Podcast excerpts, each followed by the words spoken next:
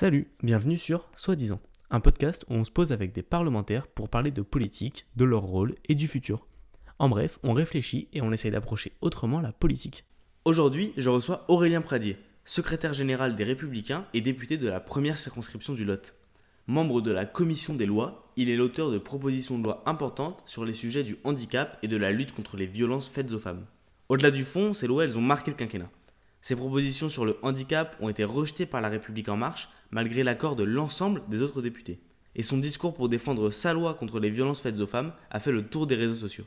Alors entre politique politicienne, inaction et communication politique, on aborde dans cet épisode pas mal de sujets qui sont vraiment intéressants pour comprendre le fonctionnement de l'Assemblée nationale.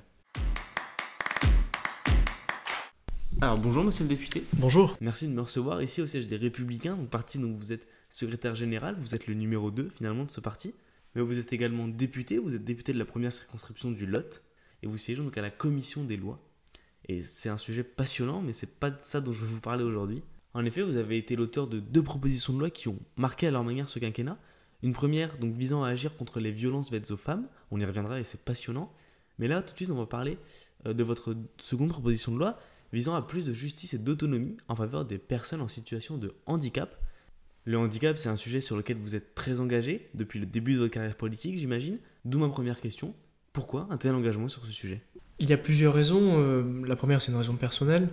Euh, moi, je considère qu'on ne fait pas de la politique par hasard. Donc, euh, certains de mes collègues supposent que on fait de la politique parce qu'on a voulu trouver un job à un moment ou à un autre, qu'on a suivi un candidat à la présidentielle.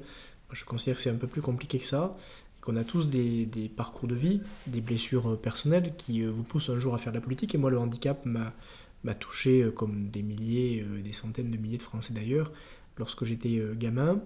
Et c'est à ce moment-là que j'ai ouvert les yeux sur ce qu'était la réalité du handicap avec mon père. et quand je suis arrivé à l'Assemblée, je me suis promis de bosser sur ce sujet, parce que c'était un sujet sur lequel je trouvais qu'on parlait beaucoup, mais qu'on agissait assez peu. La dernière grande loi que nous avons dans notre pays, c'est celle de 2005, qui avait été portée par Jacques Chirac, une grande loi en matière de handicap qui avait permis notamment de faire euh, en sorte que l'école soient accueillis euh, tous les enfants euh, différents. C'était pas la règle auparavant, c'est devenu la règle aujourd'hui. Mais je m'étais rendu compte au fur et à mesure de mon travail, notamment de maire dans le département du Lot, qu'en réalité on, considérait que tout était fait, alors qu'il y avait des sujets sur lesquels pas grand-chose n'était fait. Et que par exemple on disait que tous les enfants en situation de handicap devaient être scolarisés. Ça, ça marchait sur le papier, dans la loi, mais dans les actes, on avait beaucoup d'enfants qui n'étaient pas scolarisés parce qu'ils étaient en situation de handicap. Et donc j'ai porté une première proposition de loi euh, qui a eu vocation à améliorer les conditions de travail, de formation, de recrutement euh, des femmes et des hommes, souvent des femmes qui accompagnent les enfants en situation de handicap. Ce sont les AESH, les accompagnants. Euh, on ne peut pas mettre un enfant en situation de handicap à l'école s'il n'est pas accompagné humainement, et donc c'est la mission qui est dévolue aux accompagnants, aux AESH, euh, ou aux AVS à l'époque, les assistantes de vie mhm. scolaire, c'est comme ça qu'on les appelait. Et, et, il se trouve qu'aujourd'hui elles sont très mal payées, assez mal formées, on a du mal à les recruter, donc la première proposition de loi que j'ai portée avait vocation à leur donner un véritable statut pour en faire des pièces maîtresses de l'accompagnement des enfants au sein de l'école. Et c'était la première proposition de loi, améliorer les conditions d'accès des enfants handicapés à l'école de la République, parce que je pense que c'est là que tout commence. Euh, la première proposition de loi, je la fais sur les enfants en mhm. situation de handicap. La dernière, l'allocation adulte handicapé, concerne les adultes, comme son nom l'indique. Donc je voulais faire les deux moments de la vie pour les personnes en situation de handicap. Aujourd'hui, quand vous êtes en situation de handicap, vous percevez une allocation parce que vous ne pouvez pas travailler les autres. Vous avez une fatalité liée à votre handicap qui fait que même si vous vouliez travailler, vous ne pouvez pas bosser comme les autres. Donc vous ne pouvez pas avoir les revenus euh, que les autres ont lorsqu'ils travaillent. Et donc la République, euh, la société, euh, l'État compense ce handicap avec une allocation adulte handicapé. Or aujourd'hui, cette allocation, elle diminue si vous vous mariez si vous vivez avec quelqu'un qui a des revenus. Ce qui est extrêmement injuste. Vous imaginez si euh, nos revenus, à vous ou à moi, notre salaire était euh, conditionné au salaire de nos, épouses, ce serait insupportable. Et donc, euh, on a voulu corriger cette injustice, faire en sorte que le revenu lié à l'allocation soit plus conditionné au revenu du conjoint pour éviter ce prix à l'amour qui existe aujourd'hui et cette forme de double peine. Pourquoi ces deux lois, elles ont été rejetées? Ces deux lois, elles ont été rejetées par La République en marche, de manière assez honteuse, je le dis parce que ça m'a mis beaucoup en colère, pour des raisons qui à chaque fois étaient des raisons euh, sectaires. la première proposition de loi, ils ont même refusé qu'on l'examine. Ils ont fait ce qu'on appelle une motion de rejet préalable, ce qui est le pire de tout. Comment est-ce qu'on peut refuser d'examiner un texte qui parle de handicap? On n'a pas le droit de faire ça. Moralement, c'était insupportable. Et s'agissant de l'allocation adulte handicapé, c'était la quatrième fois des députés de tous les horizons politiques proposaient cette mesure-là, et la République en marche l'a refusée, avec des arguments de petits comptables, en disant que ça allait coûter tant d'argent, alors qu'on a expliqué comment on pouvait compenser ce coût-là, etc., etc. Et à chaque fois, on a été plusieurs députés de tous les groupes politiques, donc c'est pas que les républicains, à s'insurger contre cette méthode de blocage bête et méchant qui avait été celui de la République en marche. Mais finalement, on voit ça que c'est un problème quand même que si tous les députés de l'opposition sont, enfin quasiment tous les députés de l'opposition sont d'accord sur une mesure, et que juste, juste un, seul parti au final ne, ne souhaite pas cette mesure, c'est quand même un, sacré problème. Ou est-ce que finalement c'est le jeu de la, de la 5 République? C'est le jeu de la démocratie parce que il se trouve que la République en marche est majoritaire, mais c'est insupportable. Vous avez raison de le dire.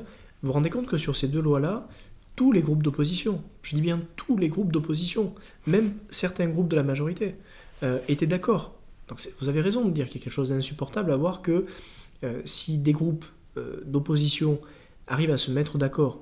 Moi, j'ai rien de commun avec la France insoumise ou avec les communistes, je pense pas les mêmes choses, mais si sur ce sujet on se met d'accord, c'est qu'il y a un vrai besoin de faire évoluer les choses. Et le blocage de la République en marche, il a été d'ailleurs beaucoup dénoncé par les associations qui n'ont euh, pas compris que sur un sujet euh, d'intérêt général, sur un sujet aussi important que le handicap, la République en marche puisse faire de la politique politicienne. Et on s'est beaucoup battu, on continuera à se battre pour que ces textes-là puissent être adoptés. Donc au final, le, vote, le rejet de la, de la République en marche, c'était surtout un, un vote d'opposition en fait. C'était, il n'y avait pas vraiment de conviction derrière. Non, enfin moi je considère qu'il n'y avait pas de conviction. D'ailleurs, quand on leur a demandé de nous donner des arguments, ils ont eu beaucoup de mal à nous en donner. Alors parfois ils ont joué les technos, euh, en donnant des petits arguments techniques qui tenaient pas la route d'ailleurs, pour se chercher des excuses. Et puis surtout ce qui les dérangeait, c'est que c'était une proposition de loi qui venait pas d'eux. Donc vous savez, quand ils ont été élus, députés de la République en marche, ils nous ont expliqué qu'ils incarnaient le nouveau monde, mm. qu'ils allaient travailler différemment, qu'ils arrêteraient la politicaille. Bah, au final, ils nous ont démontré qu'ils étaient pires que les autres, et que le nouveau monde était bien pire que l'ancien monde. C'est pas faux. Et qu'est-ce que vous comptez encore faire sur ce sujet du handicap à l'Assemblée? Enfin, c'est bientôt la fin de la législature, mais si vous êtes réélu, quels sont vos engagements? Qu'est-ce que vous comptez faire? C'est un sujet qui, pour moi, doit devenir un sujet central. Quand on parle du handicap, on pense qu'on ne parle qu'aux personnes en situation de handicap. C'est pas vrai. Quand on parle du handicap, d'abord on parle à la moitié de nos concitoyens parce que de près ou de loin, on peut être concerné par le handicap, ou directement ou indirectement. Et puis ensuite, quand vous permettez à une société de mieux accompagner les personnes en situation de handicap, vous faites grandir la société tout entière. Parce que vous progressez dans la tolérance, dans euh, l'effort et le respect de la différence. Donc c'est vraiment un enjeu national. Et ce que je souhaite, c'est que notamment au moment des élections présidentielles, notre candidate Valérie Pécresse puisse porter ce combat-là comme un vrai combat de société pour notre, pour notre pays. Donc je continuerai moi à travailler sur ce sujet, j'ai pas l'habitude d'abandonner mes combats, et donc euh, si je suis réélu, euh, dans les années qui viennent, je continuerai à être un député engagé sur le handicap. Très bien. Donc cette loi sur euh, la déconjugalisation de l'allocation adulte handicapé, elle a été proposée lors d'une niche parlementaire. Est-ce que vous pouvez nous expliquer déjà qu'est-ce que c'est une niche parlementaire, qu'est-ce que ça permet? Alors, Une niche parlementaire, c'est une journée qui est réservée au groupe d'opposition. Il faut comprendre que euh, parfois on, pense que les députés ont le droit de faire euh, voter les lois qu'ils veulent. C'est pas vrai. Ceux qui fixent l'ordre du jour, c'est-à-dire qui dit qu'est-ce qui va être examiné ou pas à l'Assemblée nationale, c'est le gouvernement. En 5ème République, c'est le gouvernement qui dit on va examiner tel texte ou on n'examinera pas tel texte. Et donc ça laisse une large manœuvre très réduite pour les députés.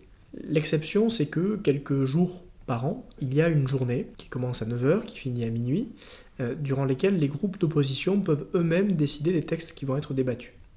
Et vous voyez, c'est trop court, une journée. Il faudrait qu'il y ait beaucoup plus de moments où les députés peuvent eux-mêmes imposer de discuter de tel ou tel texte. Je crois même qu'il faudrait que les citoyens euh, puissent, plusieurs jours par an, imposer à l'Assemblée nationale de débattre de tel ou tel texte.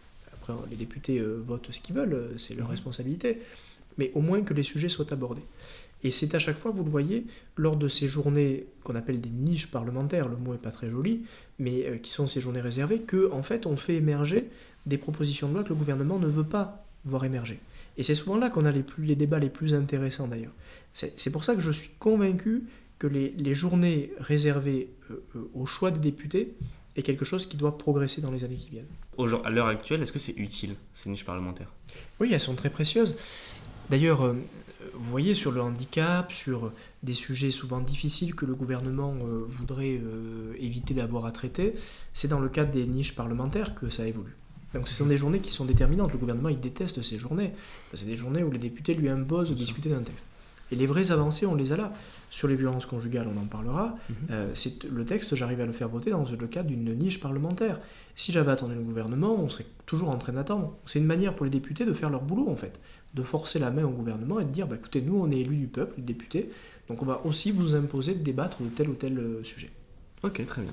Et donc on va passer justement à, à cette loi donc sur, les, sur, le- sur la lutte contre les violences faites aux femmes plutôt. Et avant de parler vraiment du, du sujet, on va parler de la forme. Beaucoup de monde a vu cette vidéo où vous présentez donc euh, cette loi, cette proposition de loi. Devant l'hémicycle, vous faites euh, quelque chose qu'on qu'on voit jamais en fait, vous, vous comptez. Vous comptez de 1 à 117. Est-ce que vous pouvez nous expliquer pourquoi vous avez fait ça? C'était quoi vraiment le- la portée en fait? Quand on défend une proposition de loi, il y a un moment important qui est le premier moment où on monte à la tribune de l'Assemblée nationale. Quand on est l'auteur de la loi, on est le premier à le faire. On a le premier la parole. Et c'est le moment où on va expliquer à nos collègues pourquoi la loi qu'on va débattre ensuite est importante. Mhm. Pourquoi il faut la voter. Qu'est-ce qu'elle va changer. Et donc c'est un moment de discours qui est un moment important parce qu'il donne, il donne le ton pour les débats qui suivent. Et à ce moment-là, je prépare un discours comme on le fait toujours, euh, deux, trois jours avant. Et le matin même, euh, avant de prononcer le discours à 9h, je, je me réveille et puis euh, en prenant ma douche, euh, je, je me dis ce discours, ça va être encore ennuyeux. Parce que on parlait de la réalité qui était très dure, qui était la réalité de 117 femmes qui étaient mortes durant l'année. Et je me dis, comment est-ce que je peux expliquer à mes collègues que 117 femmes mortes, c'est colossal? Vous voyez, quand on dit 117 femmes comme ça, on se rend pas trop compte en fait. Mais 117 femmes, c'est 117 vies, c'est 117 familles. C'est c'est- c'est énormément. Et donc je me demande, je me dis, mais comment est-ce que je peux attirer leur attention? Et puis au final, avant de monter à la tribune, quelques minutes après, avant, pardon, je me dis, je vais pas prononcer le discours, j'en raye la moitié, et je me dis, je vais compter. Je vais compter de 1 jusqu'à 117. Parce qu'en comptant, ça va perturber tout le monde, ça va sortir chacun de sa zone de confort, et ça va montrer dans un temps long la gravité de la situation. Et donc je monte à la tribune et je commence à compter. Je fais 1, 2, 3, 4, et, jusqu'à 117. Et je vois, vous voyez, jusqu'à 10, 15, mes collègues qui comprennent pas ce que je fais.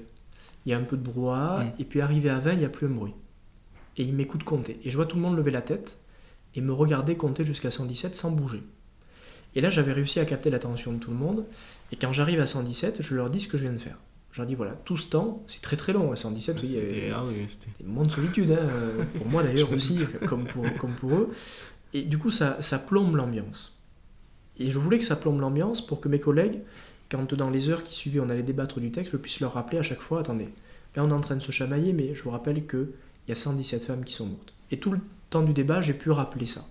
Et ça a été un moment, à la fois sur la forme et sur le fond, euh, qui, a fixé, euh, qui a fixé le décor, Mhm. euh, qui a mis tout le monde dans une ambiance de gravité, parce que le sujet le méritait. Cette image, elle a beaucoup tourné, notamment sur le- les plateaux télé, sur Internet, même sur les réseaux sociaux. C'était un moyen aussi de faire connaître cette loi qui était quand même importante. Est-ce que c'était le but ou vraiment c'était plus... C'était les deux. Vous savez, la, la politique, euh, c'est aussi une affaire de, de, de communication, au sens positif du terme. Souvent, quand on parle de communication, on, on trouve que c'est négatif. Mais moi, ce que je voulais comme député, c'était aussi attirer l'attention des médias et donc des Français sur la Mhm. gravité de la situation. Et, et le faire comme ça, c'était une manière euh, de dire à tous mes collègues et aux Français, regardez ce sujet. N'oubliez pas ce sujet. Et ça, c'est mon travail de député. Moi, j'ai l'arme d'un député, c'est la parole. Euh, et donc euh, là, ma parole, elle s'est transformée en comptage. Mais en comptant, j'ai attiré l'attention de plusieurs milliers de Français. Et ça, c'était pas pour me faire plaisir à moi. C'était pour servir la cause. Ok, très bien. Et donc plus sur le fond, maintenant, qu'est-ce qu'elle qu'est-ce qu'elle a apporté concrètement, cette loi? En tout cas, qu'est-ce qu'elle a voulu apporter au départ? La, la grande évolution euh, qu'a permis cette loi, c'est la généralisation du bracelet anti-rapprochement. Le bracelet anti-rapprochement, c'est ce bracelet qu'on met à la cheville de l'homme violent pour lui éviter ou pour l'empêcher de s'approcher de la victime et donc de passer à l'acte. Notre loi a généralisé le bracelet anti-rapprochement. Ça faisait des années qu'on en parlait en France, les Espagnols l'avaient déjà fait depuis bien longtemps, et nous on était toujours à la ramasse, à la traîne sur ce sujet, on n'avançait pas. Donc cette loi, a permis de généraliser le bracelet anti-rapprochement et de sauver la vie de centaines de femmes depuis euh, la mise en place de la loi. Elle a aussi permis de protéger le logement des victimes, en disant que désormais la règle, c'était que c'était l'homme violent qui devait partir du logement et pas la victime qui devait partir. Donc on a permis qu'elle puisse rester dans le logement. On a retiré l'autorité parentale lorsqu'un homme est violent. Un homme ne peut pas euh, être un mari violent et rester un bon père. Donc on a voulu euh, fixer cette règle-là. On a aussi généralisé le retrait du port d'armes pour les hommes violents. Vous vous rendez compte qu'avant la loi, près de 90% des hommes violents gardaient la possibilité de porter une arme. C'était absolument n'importe quoi. Donc cette loi a permis ça. Et puis elle a permis d'accélérer les procédures. Jusque-là, pour protéger une femme, dans le cadre de ce qu'on appelle une ordonnance de protection, qui est un outil de protection des femmes, euh, décidé par le juge aux affaires familiales, il fallait plus d'un mois pour obtenir une décision. Dans notre loi, on a écrit qu'il fallait le faire en six jours. Et ça marche très bien. On a évalué la, évalué la loi, et on voit aujourd'hui qu'on tient le délai des six jours, ce qui fait qu'on sauve les vies euh, de ces femmes qui sont en danger immédiat. Voilà tout ce qu'a permis cette loi. Et aujourd'hui, toutes ces mesures, en l'occurrence, ces quatre mesures que vous nous avez dites, elles sont appliquées? Oui, ces quatre mesures sont appliquées. On a vérifié d'ailleurs, ça a été mon travail de député après avoir fait voter la loi, de vérifier l'application de la loi. Mhm. On fait rarement ça, moi j'ai voulu le faire, parce qu'une loi c'est bien, mais quand elle est appliquée c'est mieux. On a encore des angles morts. Moi je considère qu'on n'a pas assez de bracelets anti-rapprochement qui soient mis en place. Il faudra en faire davantage. Je considère qu'on ne protège pas assez le logement des femmes. Il faudrait faire davantage. Et donc dans les semaines qui viennent, on va à nouveau euh, interpeller le gouvernement pour lui demander d'aller plus vite sur certains sujets. J'ai écrit au Premier ministre il y a quelques jours pour lui dire qu'il y avait des sujets sur lesquels on n'avançait pas assez vite. Voilà, ça c'est mon travail de député, de porter la loi, de faire la loi, mais de m'assurer aussi continuellement qu'elle est bien appliquée. D'accord. Et est-ce que, hormis ces, courriers, vous pouvez faire vraiment plus Oui, on peut faire plus. alors, finalement? Il faut avoir la, force, le courage, la volonté de le faire. Mais vous voyez, je suis allé au tribunal de Bobigny, euh, par exemple, vérifier sur place que la loi a été bien appliquée. Ça a été une bonne manière de faire. Euh, là, on va avoir dans quelques jours à l'Assemblée nationale toute une soirée euh, où on va interpeller le, ministre de la Justice pour lui demander des comptes. Donc vous voyez, j'utilise tous les outils politiques, médiatiques, mhm. pour m'assurer que la loi soit bien appliquée. Ok, très bien. Et euh, c'est un peu étrange comme question, mais pourquoi ces, ces, mesures-là, finalement, alors que c'était des mesures quand même essentielles, on l'a vu avec le port d'armes notamment, pourquoi ça n'a pas été appliqué avant Pourquoi ça n'a pas été proposé avant? C'est une bonne question, parce que je pense que ce gouvernement, mais d'autres d'ailleurs avant, n'avait pas une vraie volonté d'agir. on parle beaucoup des violences conjugales on a des journées internationales, on a des, à chaque fois qu'il y a un drame, euh, des articles de presse, euh, on met des rubans, vous savez, Robert mhm. de la Veste, etc. Et après Très symbolique. on est sur le symbole. Et, moi, je, comme vous, j'avais été très étonné de voir que on s'attachait beaucoup au symbole, mais qu'on agissait assez peu en réalité. Et ça a été tout mon travail de démasquer ça, et de dire maintenant ça suffit. On a assez parlé, il faut faire. Il y a une forme de lâcheté euh, collective aussi. Euh, sur des sujets comme ça. Et le rôle d'un député, c'est de sortir des incantations et de passer à l'action. Vous êtes jeune pour un député, assez jeune, mais vous êtes un des plus jeunes députés. Est-ce que c'est lié parce qu'on sait que la jeune génération se saisit beaucoup plus de ce sujet, manifeste beaucoup plus sur ce sujet Est-ce que vous, c'est parce que justement vous avez cette vision un peu plus jeune des choses que vous avez pu agir sur ça? C'est pas qu'une question de génération, mais c'est peut-être aussi une question de génération. Moi j'ai 35 ans et ma génération, la, vôtre, la jeune génération, on est très engagé sur des causes, mhm. des grandes causes. Le handicap en fait partie, l'environnement, la cause animale et les violences conjugales. Et, donc oui, effectivement, je pense que notre génération, elle a retrouvé le goût de ces grandes causes, de ces grands combats. Et les violences conjugales, c'est un fléau de notre époque. Ça a toujours existé, mais aujourd'hui, c'est devenu un fléau absolu. Et on, on connaît ce fléau. À l'époque, c'était caché, maintenant, on le repère. Donc oui, sûrement que c'est une question de génération. Mais on ne peut pas avoir 35 ans et faire de la politique exactement comme les autres. Euh, il faut aussi le faire avec euh, notre époque et avec les combats de notre génération. Ok. J'ai une dernière question ce podcast s'appelle Soi-disant. Alors c'est quoi le, cliché politique, si vous pouviez, auquel vous voudriez mettre fin? Le cliché, euh, c'est peut-être celui des politiques qui disent pas ce qu'ils pensent. Moi, je me fais souvent engueuler parce que je dis ce que je pense. c'est pas toujours facile. C'est la langue de bois. Ça, c'est un cliché. Et je pense qu'il faut que les politiques, on se batte contre ça. Je préfère, euh, pour tout vous dire, dire une connerie, mais dire ce que je pense. Je pense qu'on m'excusera plus si je dis une bêtise que si je fais semblant de dire un truc que je ne pense pas. Et le, vrai cliché contre lequel il faut lutter, c'est celui de l'insincérité en politique. Il faut être sincère en politique. On peut être de droite, de gauche, avoir les idées qu'on veut. Euh, l'essentiel, c'est d'être sincère. La politique, elle est belle quand elle est sincère. Et donc moi, c'est un des combats que je souhaite mener. La sincérité, je pense que c'est un beau combat pour la politique. Un très beau combat. Parfait. Merci beaucoup, M. Merci à vous. Merci d'avoir écouté cet épisode. S'il vous a intéressé, vous pouvez le partager sur vos réseaux, en story Instagram, à vos amis, à votre famille, à votre député, bref, à tous ceux qui pourraient être intéressés. Vous pouvez aussi vous abonner à cette chaîne, voire mettre 5 étoiles à ce podcast si vous êtes sur une plateforme qui permet de noter bien sûr. Ça m'aide énormément. Si vous avez des remarques, des idées, des commentaires, ou si vous voulez être au courant des prochains épisodes, n'hésitez pas à me rejoindre sur Instagram, soi-disant-du-bas podcast. Il ne me reste plus qu'à vous dire merci et à bientôt.